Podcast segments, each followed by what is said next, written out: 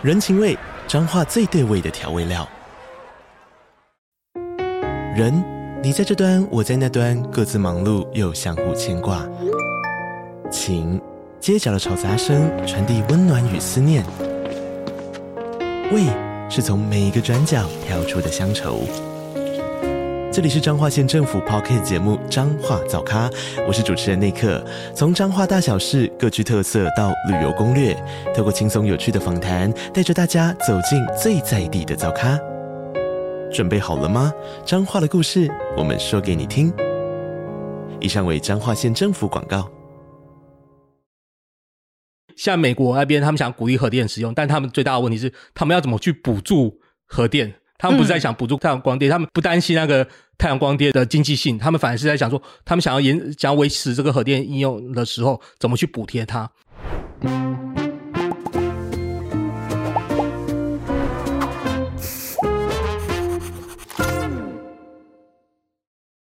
我是 Twins 嗨，我是路易莎莎，欢迎收看《匪夷所思》。好，那今天阿姨想知道，我们想来谈一谈电价啊。终于不是谈国防的东西了。对，今天要谈电价，电价要涨了。嗯、OK，已经涨了，已经涨了。好，来，路易莎莎，你觉得这个事情对你来讲很重要吗？我不，我自己是不太用电的人，所以我用就是我们这次规划，其民生不大用电，真的不太用。怎么样不大用电？就是我的生活就是蛮节能，我其实是不开冷气睡觉的人。啊，不开什么？我是不开冷气睡觉的人。现在这种天气，你可以不开冷气睡觉？就是自从我当兵的时候是在是在恒春，然后那个时候因为当兵的关系，军队预算非常拮据，所以他不准你夏天除了六七八月以外是不没办法睡觉。可是你要知道，恒春三月就超过三十度。天哪，你这样子可以睡觉啊？所以后来我回台北的时候就觉得，哦，没关系，我夏天都可以不用开冷气睡觉。哇，好厉害哦！对，所以像我就很严重，我就我真的很严重，因为我我很怕热，我非常怕热，我晚上如果不开冷气是完全没办法睡的。嗯，所以我不好意思讲，我其实真的是属于用电大户，所以我自己是还好。对，所以我其实就是觉得啊，电价一涨，我就觉得蛮严重的。所以这一次如果是按照经济部的这个涨电价的方式，范姐可能就是被影响的人，我可能就是不会被影响的人。可是。是涨电价又不是只有说交电费这件事情而已，有可能其他东西也会涨啊。对啦，其实我们大家都知道，就是台电跟中油在这前段时间，二零二二年的通膨里面算是。大家说是防波堤，就是他们吸收了非常大程度的亏损，是为了让物价不要太波动。那大家也记得，两千零八年或是二零一二年那个时候有所谓的油电双涨，那个时候确实也让物价往上。所以这就回到我今天的第一个问题：我们这次电价平均涨幅是十一趴，有没有可能？就是我看台电的说法是，他说这次涨价只会让 CPI 增加零点二趴，就是我们的物价会提升零点二趴。但是这跟大家以前的体感很不一样。所以我第一个问题。这次涨电价会不会再度让我们的物价继续往上，通货膨胀变严重？这是第一个问题。第二个问题就是想要讲台电的财务健康。政府去年补了一千一百亿，这一次调电价又可以增加六百亿营收。可是我们不要忘记，去年亏两千亿，今年预估亏更多，会亏两千七百亿。政府还被逼迫要增资，整个资本额都亏光光，整个公司都没有钱了。那台电会不会倒？不会倒啦，怎么会倒？就政府掏钱出来，不会倒的啦，因为大家都要用啊。你这怎么可能会放给他倒？不可能倒，这个就是哦，大到不能倒。OK，, okay 他一定不会倒，是不是？反正政府一定会掏钱出来。可是问题是，政府掏钱出来是掏大家的钱呐。啊，对啊，那是大家的税金啊。所以我其实，在这件事情，这基本上就是补贴嘛。是是补贴。我就不大服气哎，为什么到这个地方我就不大服气？因为说实在，你去看我们的那个用电大户，其实说实在，大部分是工业用电，嗯，他用了很多，他的比例很悬殊啊。民生大概占五分之一啦，我查的对，然后那个工业用电快百分之六十吧，对不对？五十七，对对，所以我觉得，那我们在这个税金在补贴的时候，其实大部分是补贴到这些拿全民的钱，对，去补这些工业的这些大户，这样对吗？我说劫贫济富这样的概念，对，我觉得是。然后呢，劫到我。OK，你有用啊？你 对呀、啊，我有用啦，我有用啦，好好好。嗯、那我意思就是说，我觉得这个这个结构上来讲，我觉得好像不大对，对，对不对？因为不管怎么样，我觉得应该使用者付费的概念。我觉得确实对。好，所以我觉得这个，所以我们今天想请我们的来宾来也谈谈这个东西。我另外一个很大的疑问就是说，我们的用电这个东西啊。呃，除了涨电费之外，我我其实更担心的是，我电到底够不够用这件事情。嗯、OK，因为显然马上又要很热了。对，好，那那到时候是不是又会跳电？对、啊，这个这个我比较担心。其实我们最常被小粉红攻击就是缺蛋跟缺电，所以。对，马上就要来。好，好，那所以今天讲到今天的来宾，嗯、来今天的来宾呢，我们请到的是赵家伟。对，OK，那他这个背景我给那个路易莎莎来。嗯他是台湾环境规划协会理事长，也然后长他其实我们会注意到他是因为他在报道者有一些投书，那这投书其实就是讲的蛮有道理的。那同时他也是长期研究电价议题，然后但是我们必须强调他是环团的人，对，所以他的很多的观点会是从绿电的角度出发。嗯，但大家不要放大家放心，我们还是会拿就是所有该问的问题，我们都还是会丢给他，就是这本节目风格嘛，一向都是这样。可是我这是要提醒大家，就是说我们今天这个专家有这样一个背景，嗯、好吗？好，好了，那今天我们来看看这个嘉伟怎么说的。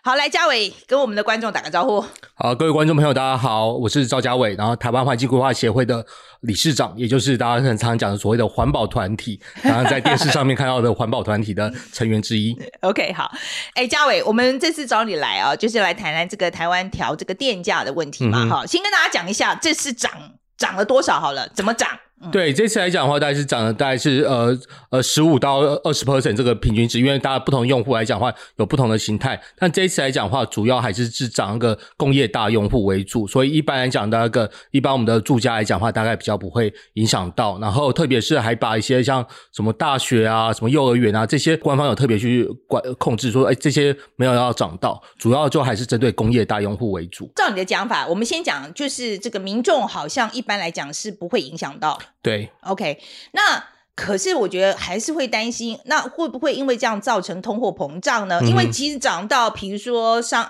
你说讲的工业大户嘛，对哈，然后一般的商家是不是也会涨到？像以我的估算来讲的话，这一次这样的涨幅涨幅来讲的话，最多对我们的通膨的那个，就是我们讲说会有那个消费者指数的影响，大概是影响到零点四 percent 左右。但是我们像过去一年来，我们的那个这个所谓的消费者指数的那个的变化来讲的话，是增加了大概是快三 percent，也就是说，它其实跟我们现在担心的整体性的那个。通膨整体性的那个负担来讲的话，其实它的影响程度没有那么大，但是最很重要的事情就是会变成一个借口，会变成一个心理性的一个一个因素。所以在这边的话，我们认为说，说每次调整的时候，你要避免这种年代性的所谓的心理式的通膨、心理式的涨价，那就是除了经济部以外，你可能还是要跟公平会去做一些配合。这次涨价到底对你们这些生产成本，有些有些根本没有涨到的，你就不应该借机去去涨价涨价。所以在这边的话，都应该要有一些清楚的说明，才能够让消费者就知道说。说他们不是在这一波电价调整里面的一个受害者，这样子。所以去年一整年，大家觉得涨很厉害，是涨，其实是涨了百分之三。对。但是今年的话，你觉得如果说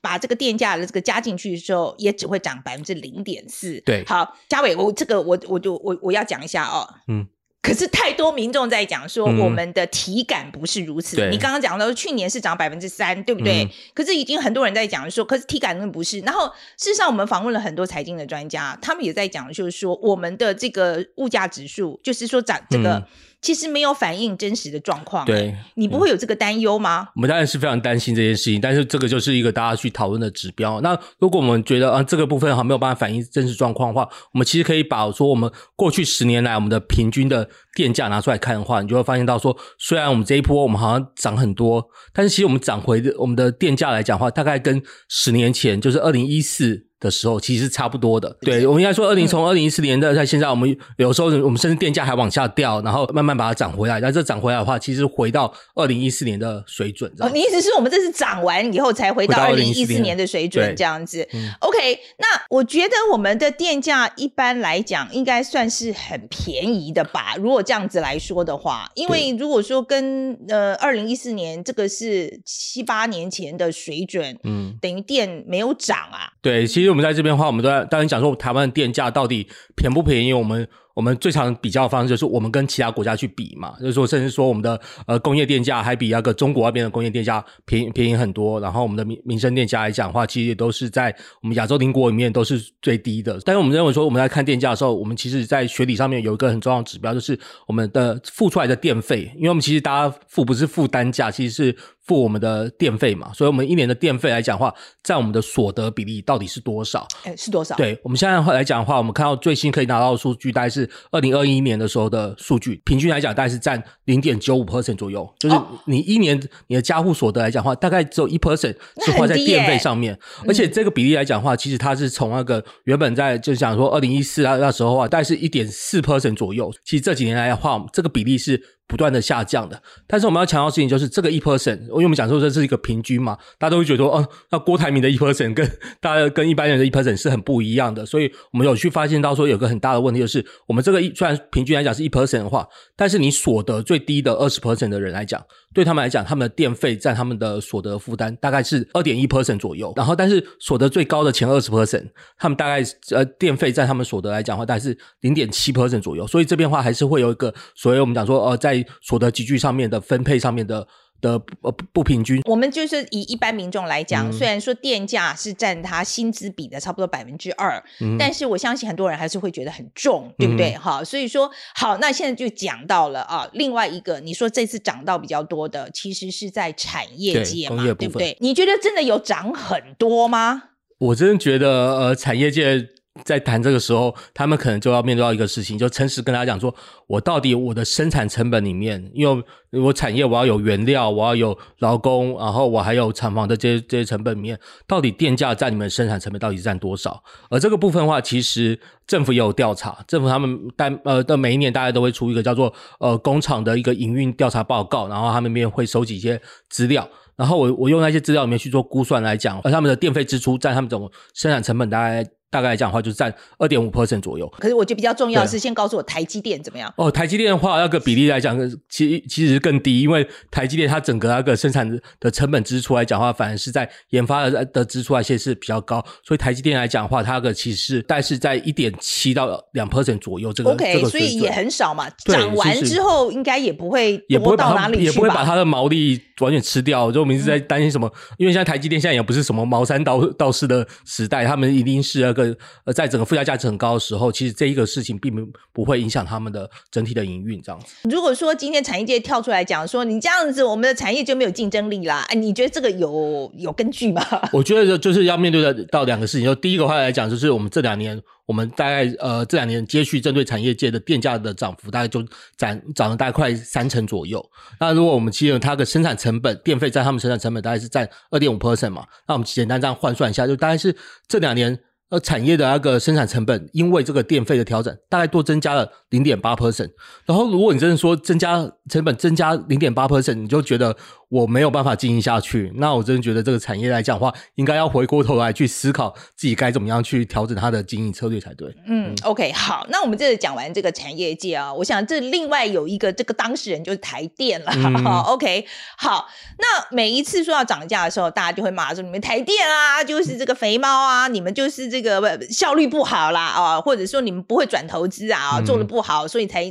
才必须要转，才必须要那个来来涨价这样子。嗯你觉得这个骂的有道理吗？我觉得这个骂的应该是我们都期待国营事业更有效率，但是我们不要忘了一个电力公司的本质，其实还是来自于说他们的最主要的经营成本就是燃料成本的变化。而这几年来讲的话，是国际上面所有的电力公司都会因为这个燃料成本的大大幅度的波动，他们没有办法去。呃，你就是说靠台靠台电自己去吸收或什么之类，但我必须要强调的事情就是，我们每次在谈电价调整的时候，大家都政府都是讲说，哦，我们在我们不调的话，台电就会亏损，然后我们就到时候台电破产，然后全民要怎么样之类的。但其实，在过往我参加学术机构里面，我我我参与一些民调，我们就发现到说，民众其实对于电价要调整的时候，他们其实不太能够接受说你以台电亏损为理由，为什么？因为他觉得说台台电国营事业，台电亏损，这个你政政府一定是有办法可以去处理去去应的嘛。台电绝对不会倒的，绝对不会倒。对.大不了就是像我们这一次那个所谓的超征里面，我们可以再拨付一些去补贴补贴台电嘛，我们就会有这样的制度嘛。我们发现到那个民调调查里面，大概只有五 percent 的民众是坚决不愿意调整任何的电价。但是你只要刚才讲说，哦，我们这一次调的电价是为了要促进大家能够呃能够能够节能，我们其实可以大量降低我们的那个持续性的降低我们的燃煤发电，让我们的空污的排放量降很多，让我们空气品质变好，用这个东西去说服民众，这跟民众对话，这才是按照我们的这些民调调出来的话，民众其实比较可以接受的理由。OK，好，所以你觉得是台电也不大会沟通？嗯、我觉得呃，对，我觉得一直在想说，每次电价调整的时候，常常是说，哎，好像是前两个礼拜开始有一大堆风声出来，然后开始在谈这个事情，而没有办法把我刚才提到的说，就是生产成本里面的电费的负担这些资料，其实都没有呃都没有常规性的去公开给大家，然后跟民众对话，就是我们很容易知道说，哎，我们现在到底我们的那个再生能源，我们再生能源绿能在我们的电发电结构多少，然后呃，然后火力发电占多少？但是我刚才讲的这些电价成本的资讯来讲的话，其实都是由我们像这些民间的研究者，我们自己去把它整理出来，而没有看到一个官方有一个持续性的公开这个资料，是比较可惜的。好，那我们这里就补充一下好了，嗯、就是说呃，这边是我们看能源局的报告啊，你如果我们错误的话，你帮我们指正好了。OK，好。啊，他这边就有讲到说，工业部门占全体的这个呃百分之五十七啊，嗯、就是说这个用用能源的这个呃比例来讲啊，嗯、就是工业部门占了百分之五十七，住宅部分呢其实只占了百分之十八点六。好，那服务业的用电呢其实是占了百分之十六，所以从这个数字可以很明显的看出来，我们大部分的电其实是用在工业部门这边了。没错，我老实说，我在看台电这几个任务的时候。我就觉得照顾民生、稳定物价，这个是这是没有话讲，这个应该摆在最前面。嗯、然后维持产业竞争力，哈。嗯、可是我觉得好像到最后，呃，财务的这个永续的这个部分，我其实你前面三项都做到的时候，我不知道你第四项 怎么做得到，因为我觉得就 是同样一块钱要怎么花的问题嘛。没错。现在其实我觉得这个算盘其实对我来讲是蛮直接、很直、很直观的。国际能源价格调这么多，你现在为什么国际我们国内的电价可以不涨？很简单一个原因，就是因为我们一直在补贴，嗯，其实就是我们的税金一直丢进来补贴这样子。嗯，呃，你觉得台电从你的角度来看，台电最重要的任务是什么？它要怎么排序？当然的话，就是因为不同的团体，像我跟工业团体的话，一定是不一样的排序嘛。嗯，但我要强调的事情就是说，对我来讲的话，台电来讲，它应该是要能够。提供一个所谓的符合环境永续的电力供给，所以在这边的话，为什么会这么强调？是说，因为我们都会担心，是说，呃，那这个我们在讲个电力供应的时候，我们说，呃，电力供应来讲是经济发展的保证或什么之类，但是我们都不要，我们都忘了说，哎，其实我们如果是太仰赖这些高污染的那个电力来源的话，它其实所造成的这些健康成本来讲的话，大概相当于我们 GDP 大概是呃三 percent 以上啊，这个部分是我们当下看不到，但是它在之后会反映到我们的健保费的支出里面，所以这一点我觉得是要把纳入考量。那另外的话，这个刚才范姐有提到这个议题，我就想要，我就想趁机跟明跟各位朋友讲一下，就说，其实，在台电，它在去年度的状况下是它的那个发电成本已经涨到一度电是大概是三点七块、三点八块左右，然后去年度的平均电价大概我们就调整完之后，也大概是二点二点七块左右，也就是。它就是去年就是台电每卖一度电，他就亏亏一块钱，它就是不停的赔本，他就亏一块钱。嗯、但是其实台电它在过去，它在前面几年的时候，它财务其实是有比较稳定，因为过去几几年，特别是在二零一六到二零二一二零年的时候，那时候其实是特别是二零二零年，因为疫情的关系，其实国际的整个那个能源价格能源价格其实大跌，所以他们在那几年来讲的话，台电它其实是有盈余的，它其实可以。呃，反映它过往的过往的那个亏损，然后它一直到二零二一年的后半年开始，其实全球全球的能源就开始开始回涨，然后到二零二二年又是一个很大的冲击，这样子。嗯嗯嗯嗯。从你的角度来看，你觉得还是要有一个好的符合永续的一个电能源政策啦？嗯、其实应该是这样讲。好，这在讲到这个事情的时候，我觉得其实对补贴这个东西，哈，嗯。我我们的电费实在真的是很便宜了哈，嗯、我自己个人认为，我讲了之后我一定会被骂会是天龙国，可是我真的觉得，你电费很便宜的情况之下就不可能少用。可是我说真的，我以一个消费者来讲，嗯、我最讨厌人家跟我讲就是你个就是。你少用一点电就好了。对，对我说出来我蛮不服气的，嗯、因为我有，而且我们刚刚看，大部分工业用电其实是百分之五十七，对不对？对，所以大部分的电是用到那边去了。所以你你叫我们民众少用一点，我觉得有用吗？所以在这边的话，就会出现到几个讨论，就是说，第一个话，我们先看说，那怎么样让工业他们愿意省电？那我这边就发现到说，其实，在很多调查里面就发现到，工业他们现在虽然都一直在讲什么 ESG 啊，他们很重视要气候议题啊，想要减碳，但是我们很多调查里面就发现到说，哎，工业他们愿意投资的那个。呃，就是就是节能的这些设备来讲话，他们都只愿意投资所谓的那个，就是我大概两三年可以回本的一些设备。但是这种两三年可以回本的设备来讲话，它的那个节节电量其实是有限的。而怎么样让他愿意投资这个？呃，原本那个要回收年限要到五六五年以上才能够回本，但是它其实省电量很大的一些改一些改善措施呢？那就是想办法，我们能够把这个电价调整完之后，可以让它原本五年的这个回收年限，那他们想要说，哎，我接下来电价会持续涨的话。啊，可能要回收年限呃，可能会变成是呃四三四年就可以回收。那这时候的话，老板就会拍板决定，呃，要要做这件事情。嗯、所以这个部分就是我们一直讲说，用价格去驱动这个呃节电行为里面很重要的一件事情。然后对民生来讲的话，我觉得只要想一个事情，就是我们民其实现在按照调查来讲的话，我们一般的那个一般的住宅里面，我们大概有三分之一以上的冷气都还是十年以上的老旧空调，而十年以上老旧空调跟我们现在看到的这个冷气来讲话。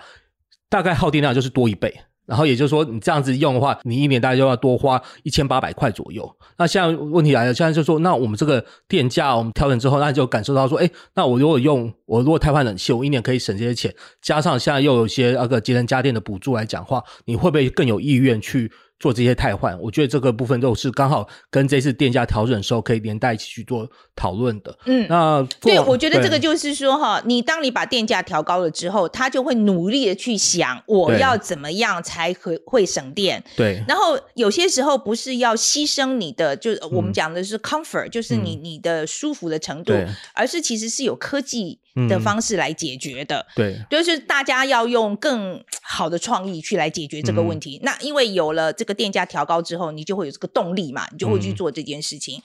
可是我觉得在目前来讲了哈，我觉得这个当然是讲说这个是用鼓励的方式这样子。嗯，可是我也要再讲一下我们这个补贴政策啊。嗯，我觉得以目前的这个情况来讲，其实说实在，丢进去补贴的都是我们的税金啊。没错，对，对不对？我说实在，我在打这个算盘，我就觉得蛮。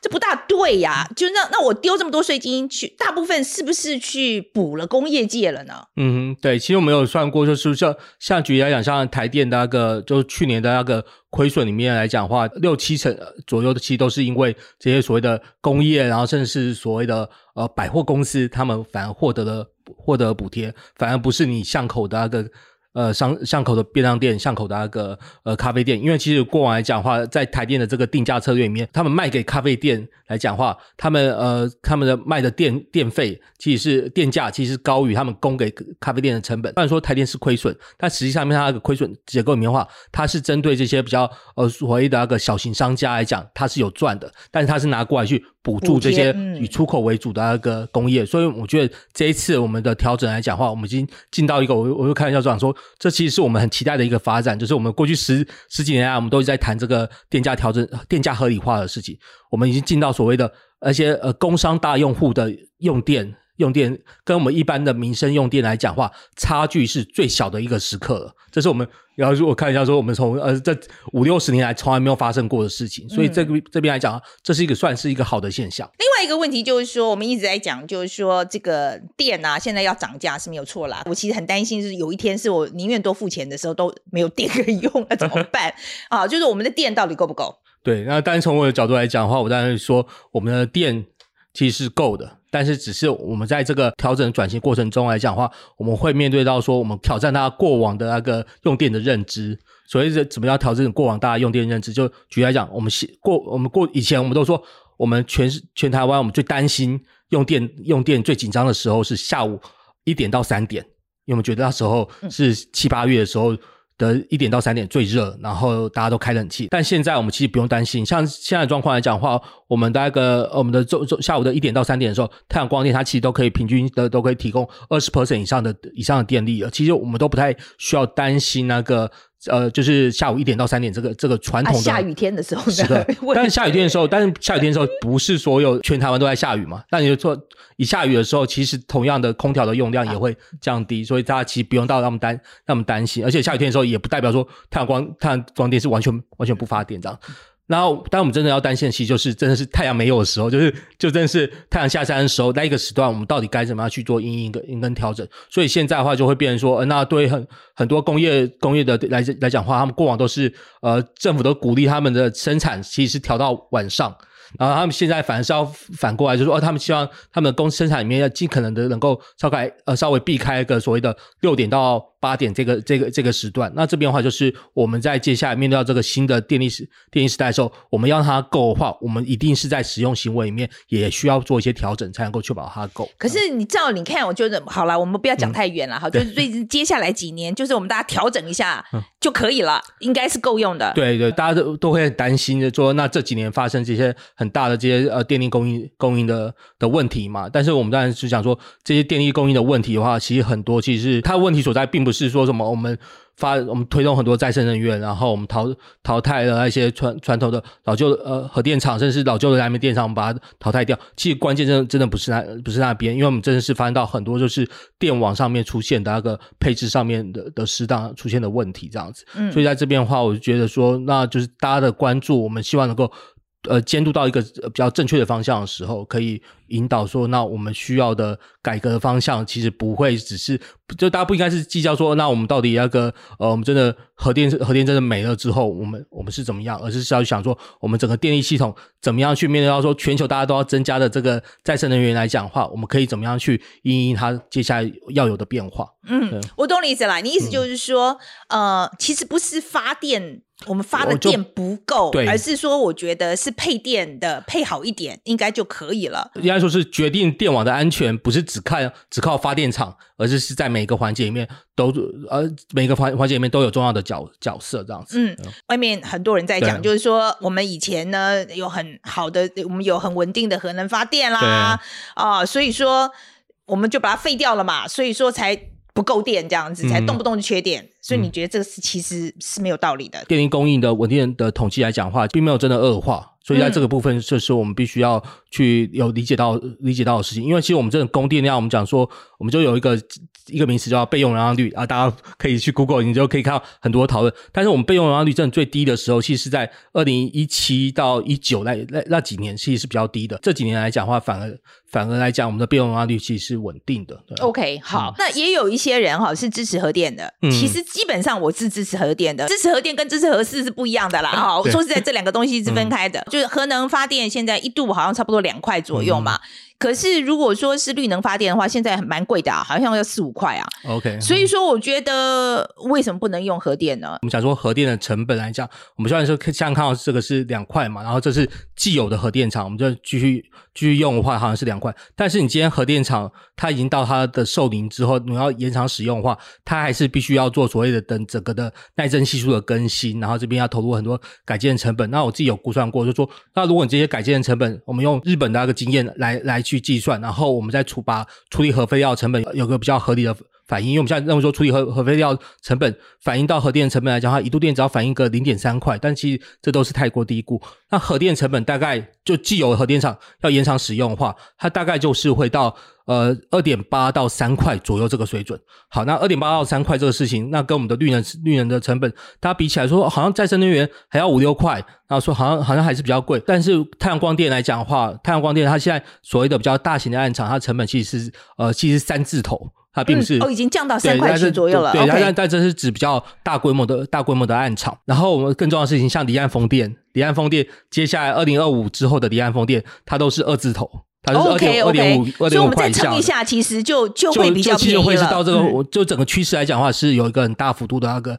的削减。因为很多的国际研究机构他们说，哦，核电好像还是有它的必要性，但是他们说核电怎么样怎么算，它的成本就还是比那个太阳光电来的高，然后比那个再生比风力来的高。所以像美国那边，他们想鼓励核电使用，但他们最大的问题是，他们要怎么去补助核电？他们不是在想补助太阳太阳光电，他们不在不担心那个太阳光电那个。的经济性，他们反而是在想说，他们想要延想要维持这个核电应用的时候，怎么去补贴它？我这里再补充一个，嗯、这是我看到了一个报道了，嗯、他就在讲，就是说，其实新的核电厂盖起来很贵。这当然是真的，就是说，新的核电厂来讲的话，目前我们看到，像以英国来讲，他们的盖新的核电厂的那个成本来讲，台币大概都是四字头这样子，就一度电四字头一一度电一度电大概都要到四块以上的的成本，所以在这边的话，我们就讲说。你今天要谈核电的成本的时候，我们就要讲清楚哦，你到底谈的是怎么样的一个怎么样的核电这样子。嗯、那我们就会想到说，怎么样核电？大家现在很多人在谈的小型核电厂嘛。啊，这但问题是说，小型核电厂这个事情来讲的话，大家很多商业界都寄望它是呃，甚至可以成为台湾的救星。但是我们就会忽略到说，小型核电厂其实它在这边的话，它还是有三个问题没有办法解决。第一个问题就是说，呃、我们的小型核电厂它的成本。其实是比 那个大型新的核电厂来讲的话，还是更贵，还是更贵的。因为为什么以前要盖那么大型核电厂，就是想要分摊它的的成本，就便宜嘛，哈，就想要是对。但是所以这个小型核电厂的话，它其实没有什么成本竞争优势，所以大家讲说小型核电厂他们的成本不会低于再生能源。好，然后它第二件事情来讲的话，就是在美国那个之前他们核能管管制委员会的主委，他就呃最近去发表一个呃研究，他说其实小型核电厂的那个。它的核废料的产量来讲的话，跟大型核核核电厂来讲，其实差不了多少。所以，天哪，并不是认为说小型核电厂就可以用呃什么用核废料当当燃料，那个是不一样的概念。小型核电核电厂的话，它还是一样会产生这些核废料，所以核废料问题其实没有解决。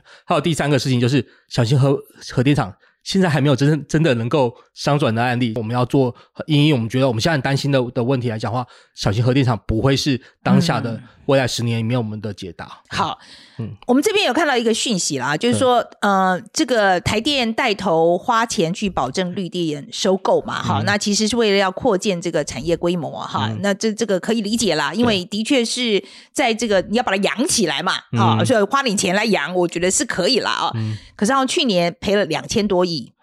那台电还是多花了一百六十亿去买了这个太阳光电嘛，嗯、所以就就导致这个亏损就增加了哈。那我现在想要确定一下，就是我们台湾的再生再生再生能源啊，光电啊、风电哈，我们这个经济规模出来了吗？哦，我们经济规模来讲的话，哦，那我就给一个相对数字来来讲哈，就是我们在一个太阳光电的总装置量，在全球排名已经排到十六名。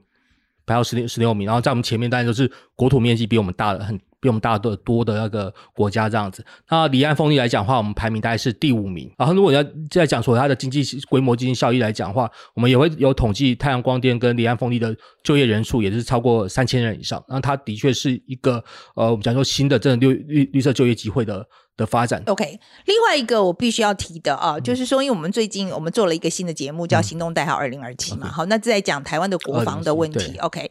嗯、呃，我在看的时候，我们其中有一集就有讲到说，嗯、台湾其实现在很多的这个能源其实靠天然气，嗯，可是天然气储存槽这个东西，其实在呃国家安全上是一个很大的弱点啊，因为它这个尤其是我们的储存量其实蛮低的，所以我们如果一被围岛的时候啊，嗯、这个。非常的危险。我意思就是说，台湾要考虑的不是只有，比如说能源，或是我们的环环境的问题，嗯，我们还有安全的问题，对，还有国，就是我们的国安的问题。所以，如果把这个问题考虑进去的时候，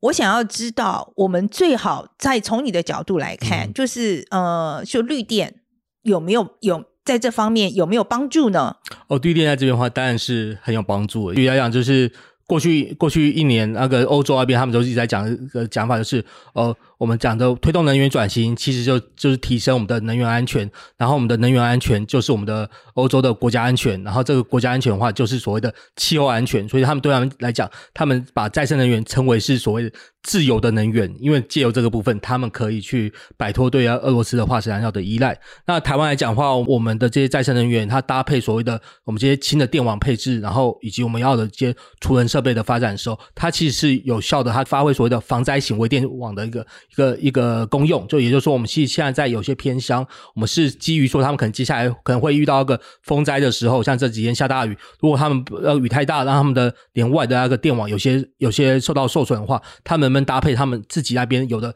再生能源跟这些储能设施，把发的电存下来、存下来的方式，然后以及他们区域性的电网，达到所谓的防灾型的功用。我们现在已经有些在等于说在偏乡有这些设置。我我我我确定一下，你意思就是说，像偏乡，那它这个主要的能源来源是什么？太阳能跟太阳太阳能的的部分，因为它偏乡那边呃可以设置这样。可以可以设置太阳能，当然的话呢，就是他们用电量没有那么大。那问题是我们就是用这个概念，因为其实这个概念不错啊。这个概念就是要怎么样进到我们的接下来到到城市里面，也可以扮演这样的角色。嗯、你刚刚讲这个偏乡的这个听起来就是蛮好的一个 idea，因为它很分散啊。嗯、那大家都是小小的、小小的、小小的，那它就很难把你全部都打。对啊，打瘫嘛。对不，你你你，如果是分散在全岛一二十个地方的话，他就他就很难把你一次全部都打掉。对，所以我甚至我觉得我们可以再进一步思考，因为现在。做这个事情的话，话大家就是台电自己去去去呃尝试去做这些这些示范性的案子，但他没有带到所谓的呃国家安全的这种能源安全战略高度。那接下来的话，搞不好呃就是国安单位里面可以去想说，那我们的台湾的一些呃。就关键的战略点来讲的话，同时都可以导入到这样的系统。那这时候的话，就可以把能源转型的推动跟国安的这个推动来讲的话，更进一步结合在一起。因为我们，啊、因为我们其实看到所谓像其实五角大厦他们做了很多的研究，也都在探讨这个议题，就是怎么样运用这些这些设备里面，确保他们在那个呃，就是确保他们在一个战场上面的时候的那个电力供应的安全这样子。对，比如说我们机场。我不知道啦，什么机场可能适合用太阳能吗？I don't know 哈，好像有有有啊，他们还可以哦，好像可以哦，好像可以。比如说机场就有一个太阳能的话，那我觉得，比如说这边，那我当然，我比如说我们的这个这个输电网，如果真的被中断的时候，其实它自己还可以用用太阳能可以撑一下这样子。对，因为其实现在大家都是用柴油紧急发电机嘛，但是你不要忘，你柴油紧急发电机，你还是可能会不小心失，很容易失火什么之类的，而且你要进口吧，而且你还是要去想办法去运运柴油来。对呀、啊，你它是进口嘛，所以在这边的话都可以搭配着上去。对呀、啊，太阳能就是你天天你自己的嘛，嗯、对不对？所以我觉得这个哎听起来不错啊，嗯、所以这个应该要想办法要多多的推广。所以总结来讲，你觉得这一次台电的涨价，你觉得是合理的吗？涨得合理吗？对，我觉得这次的的涨幅的就整个。涨价的整个方案的设计来讲的话，我都是认为说，我我我是我是支持这个方向。然后我认为说，这次的涨价的调整的配套来讲的话，也做比以前好。怎么说呢？就是以前的时候不会去讨论，每次涨价的时候，其实我有很多在学校教书嘛，然后我很多的学生都会跟我讲说，哦，我一涨价，我的房东就要原本一度要收五块，要一度涨到五点五五点五块，然后开始问我说要怎么办，然后就，然后这一次的话就是。台电他们也有配合说，哦，那如果你遇到房东这样子的话，你可以去申请那个额外去分表，然后去可以有一个呃另外的计算，就等于说你不会是整个套房大家在一起平摊，而是每个套房可以各自去计算。台电这次有搭配做这个事情，然后过然后去年度调电价的时候没有搭配所谓的我们节能家电补助的这个事情，而今年度的话是刚好二月份就已经有规划了这个节能家电补助的事情，然后。这一次在店家调整的时候，他们同时提供的讯息，然后甚至同时针对服务业里面提供讯息里面，都包含就是说，那我们可以在同步增加哪些的那个呃，就是节节能设备的的汰换的一些一些作为。我这次来讲的话，算是有这样的设计，算是蛮不错的。OK OK，今天非常谢谢嘉伟，谢谢谢谢谢谢范姐。嗯、好嘞，路易莎莎，你最重要的 take away 是什么？好，他说他的结论是不太会影响到民众，他又把数字告诉我们，但其实我还是稍微持保留态度。我觉得重重最重要的关键是。这今年是我们第一次进入高通膨时代，这个时候大家的心里都很慌张。你再涨一次电价，那会不会引发一连串的物价上涨效应？其实我觉得时间会说明，这是第一件事。嗯，我觉得这个也，我也觉得需要验证这样。嗯、而且我觉得很多之前已经去年好多人在抱怨了，说我们的那个物价指数根本不准。OK，嗯，所以说它的它这个又利润又是 based on 的，就是 CPI 指数这样子，我其实有一点怀疑。而且有时候其实是民众是心理的感觉，而不是实际上数字的感受，就是我。看到账单，我就觉得啊，我心中就是很不开心，所以我觉得这个是确实时间需要验证。不过我也要讲，听起来好像配套做的不错。这个配套措施其实就是要减减低民众的这个反感嘛。嗯、哦，那。然后我是希望会达到啦，因为我大家谁谁喜欢说这个社会乱哄哄的，对不对？嗯、所以我是当然希望他的这些配套措施都有达到他所想要的目标。嗯、他讲到所谓的备转容量嘛，就大家一直在吵这件事情，就是是三趴还是五趴这件事情。那其实我觉得，如果台电的章程里面写到就是你要稳定供电的话，那你应该先做到这件事情。呃。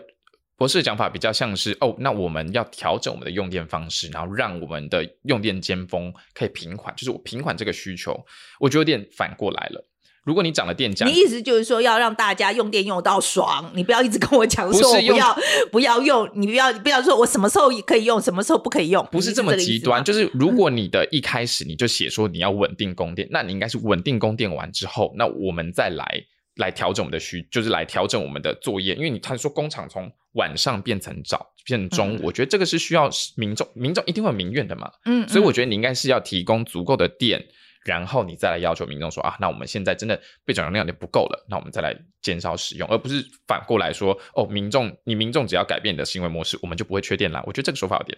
大，一旦不会买单。好，好。我们来看看大家会不会买买单哈，反正这个也是都是需要验证啊。嗯、那我今天来讲我自己最重要的 take away 啊，一个就是那个我其实很大的收获是那个防灾分散的那个东西啊，嗯、就是偏乡的那个发电的模式。因为我们做了行动代号二零二七的关系，我真的觉得，对对对，我真的觉得能源这个安全的问题啊，其实对我们。台湾将来能不能守得住，其实是很关键的一个问题。那我觉得这个分散式这个能源的这个东西，哎，我觉得蛮不错的。好，那这是第一个。另外一个，我觉得我比较大疑问的啊，其实他是有讲到说，大概只有百分之五的民众是坚决不愿意涨涨电费的。但是如果说你跟他宣导说，哦、啊，如果说我们涨了电费以后，我们就可以发展绿能啊，那民众的支持度就会升高。呃，其实这一点我有一点怀疑。哦、你怀疑什么？我觉得你跟民众讲说，我变成绿电以后就可以涨价，他就会同意。我其实 我觉得不大可能哎、欸，我觉得不愿意涨了，他就是不愿意涨，他就会觉得说我的钱就是要多掏出来。嗯、可是你跟他讲说，因为我们可以拿这笔钱去去做绿电，他就会比较愿意。我觉得，我其实有点怀疑。可是我觉得博士其实有提到一点啦，就是其实绿电长期来看，它市场规模达到之后，它确实，我觉得他举的例子蛮好。他说，在美国你反而是要补贴核电，所以确实我们或许可以预见说，哦，绿电尤其是离岸风电跟大型太阳能这样子的大型电厂，它的成本在规模化、产业质化之后，它确实会成为比较便宜的选项的时候，那之后你再去选核电或。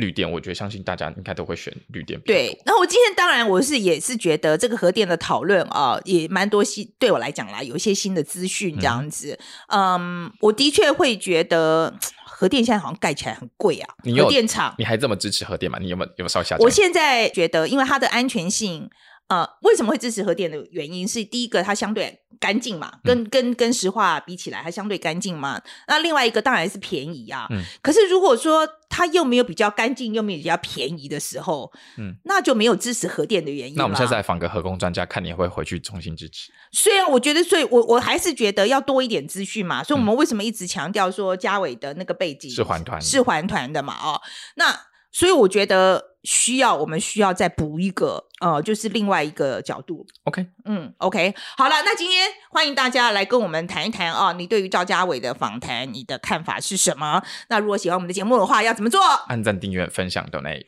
谢谢大家。